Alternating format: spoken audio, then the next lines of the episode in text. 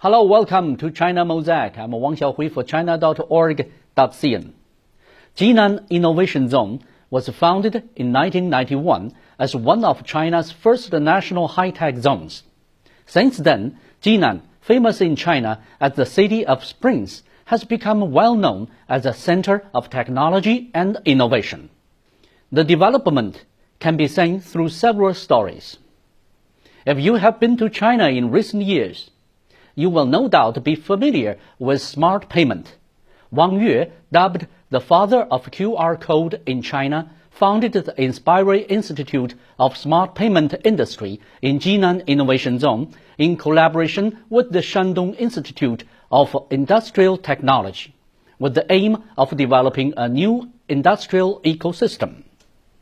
At present, Inspiry has provided 500,000 speakers for payment alerts to India and is also promoting QR code-based mobile payments for vending machines in Japan to foster a smart payment model with finance-level security.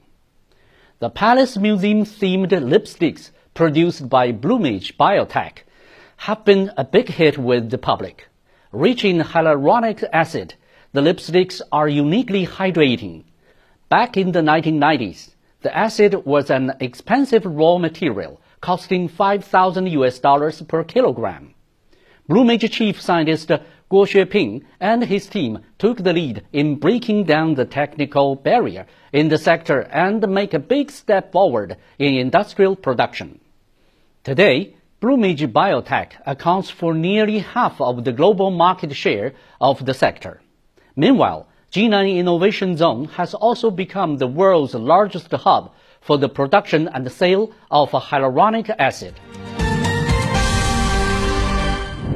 With its sound institutional and policy ecosystem, Jinan Innovation Zone continues pooling resources and seeking new progress. This dynamic highland of science and technology innovation has made numerous achievements over the past 30 years. This include the first high-end fault-tolerant computer with proprietary intellectual property rights and smart truck in China. The first large-size single crystal lithium niobate thin films of nanometer thickness, 40,000 watt, ultra-high power laser cutting machine and mixed cord blood transplantation in the world. Scientific and technological innovation resources have converged at the Jinan Innovation Zone. The zone is home to a range of high-level R&D platforms, including Jinan Science and the Innovation City of the Chinese Academy of Sciences, Jinan Base of National Laboratory for Quantum Information Science, and China Arithmetic Valley. It also boasts 260 R&D institutions above provincial level, 1,214 high-tech enterprises, 2,358 innovative businesses, and 120 listed firms. Foreign companies have also flocked here. German industrial control and automation company Festo established its largest and most technologically advanced production center and logistics base here.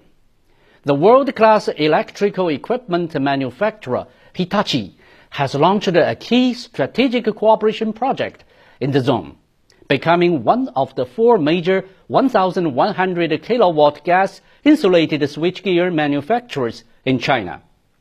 In addition, Jinan Innovation Zone is developing green, new energy driven, and energy saving industries to contribute to addressing climate change. As a new highland of innovation along the Yellow River, Jinan Innovation Zone is striving to open up wider and is looking forward to sharing its experiences and conducting exchanges with more countries and regions so that the torch of innovation can illuminate more places around the world. Thank you for watching.